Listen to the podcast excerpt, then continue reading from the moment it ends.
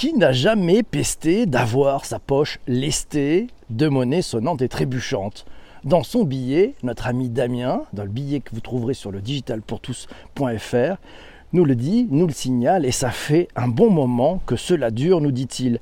Les premières pièces de monnaie font leur apparition dans l'île d'Égine, vers la fin du 7e ou le début du 6e siècle avant Jésus-Christ. Puis les billets, les chèques, les cartes bancaires vont peu à peu simplifier les moyens de paiement, Petite carte, grand pouvoir. En quelle année est arrivée en France la première carte bancaire? 1967. La tentative de se passer de chèques et d'espèces remonte donc à loin.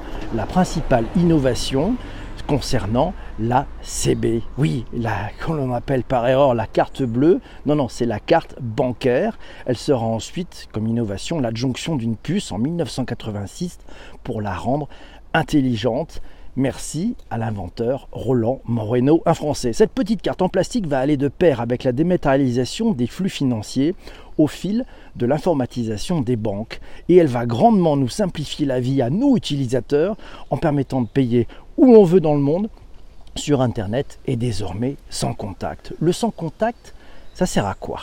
À quoi ça sert? Le sans contact, c'est la grande innovation intégrée aux cartes bancaires. Initialement prévue pour de petites sommes, afin d'éviter de voir son compte siphonner en carte de perte ou de vol, deux facteurs vont faire exploser cette fonction.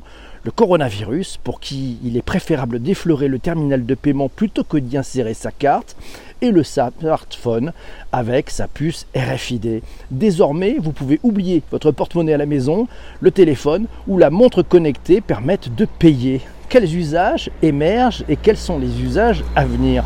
Ils sont multiples. La tendance, nous dit Damien, la tendance actuelle est la simplification ultime. Le smartphone et la montre ont mangé la carte bancaire et d'ici quelques années, la carte plastique pourrait disparaître définitivement il est désormais possible de s'échanger de l'argent entre mobiles via SMS, sans contact, ou bien avec des applications dédiées. On pense à PayPal, on pense à Lydia, et puis aussi aux applications de ta banque. Mais je peux aussi, et tu peux aussi déjà payer par QR code en magasin. La protection biométrique des téléphones, l'empreinte digitale, la reconnaissance faciale remplacent les codes secrets pour encore plus de fluidité dans le parcours de l'utilisateur. Je tends ma main, ou mon poignet et c'est payé, et ce sans limite de montant. Demain, ça sera la reconnaissance rétinienne, vocale, de la paume de la main qui nous transformeront en carte bancaire ambulante. On paiera d'un clin d'œil, du bout des lèvres ou d'un caressé de la main. Pour aller plus loin, nombreux sont ceux qui n'ont pas encore activé le mode sans contact de leur mobile ou de leur montre connectée Essayez, nous dit Damien, c'est assez bluffant, c'est vrai que c'est assez bluffant, et si vous désirez suivre les tendances de paiement en France, nous vous conseillons la mine d'or que représente l'Observatoire CB du groupement des cartes bancaires. Et toi, Twitter, tu as déjà activé le paiement via mobile ou par montre connectée? Est-ce que tu aimes ça?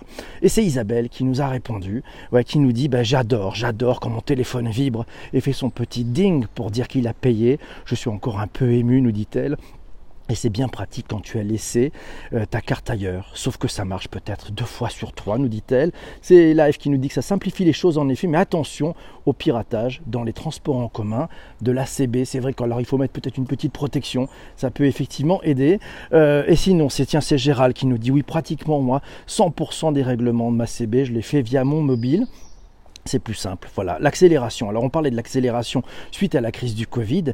Eh bien, il y a de plus en plus de commerçants qui, qui mettent un signe hein, qui permet de dire voilà, on accepte seulement les paiements sans contact. C'est nouveau, c'est nouveau, et c'est la crise qui a, qui a, sûrement aidé. Il y a une étude récente d'ailleurs euh, conduite par Mastercard, ouais, euh, eh bien, qui a, trouvé que 82% de ses utilisateurs voyaient les contacts sans, le paiement sans contact comme quelque chose de beaucoup plus propre que le cash. C'est un mythe du coup, le coût du piratage dans le métro, nous signale Maxime avec une carte de protection RFID, nous signale effectivement euh, euh, notre amie Corinne. Sinon, tiens, c'est Sanjay qui nous dit pour moi, la vraie révolution a été de pouvoir payer avec mon téléphone euh, dans la limite ainsi qu'avec ma montre connectée. Et si un jour on décidait de ne plus avoir de carte plastique ou de carte physique, ce geste n'aurait-il pas un impact positif sur notre environnement nous pose comme question Sanjay. Et c'est Maxime qui dit désormais, je sens sans mon portefeuille car je paye tout avec mon mobile.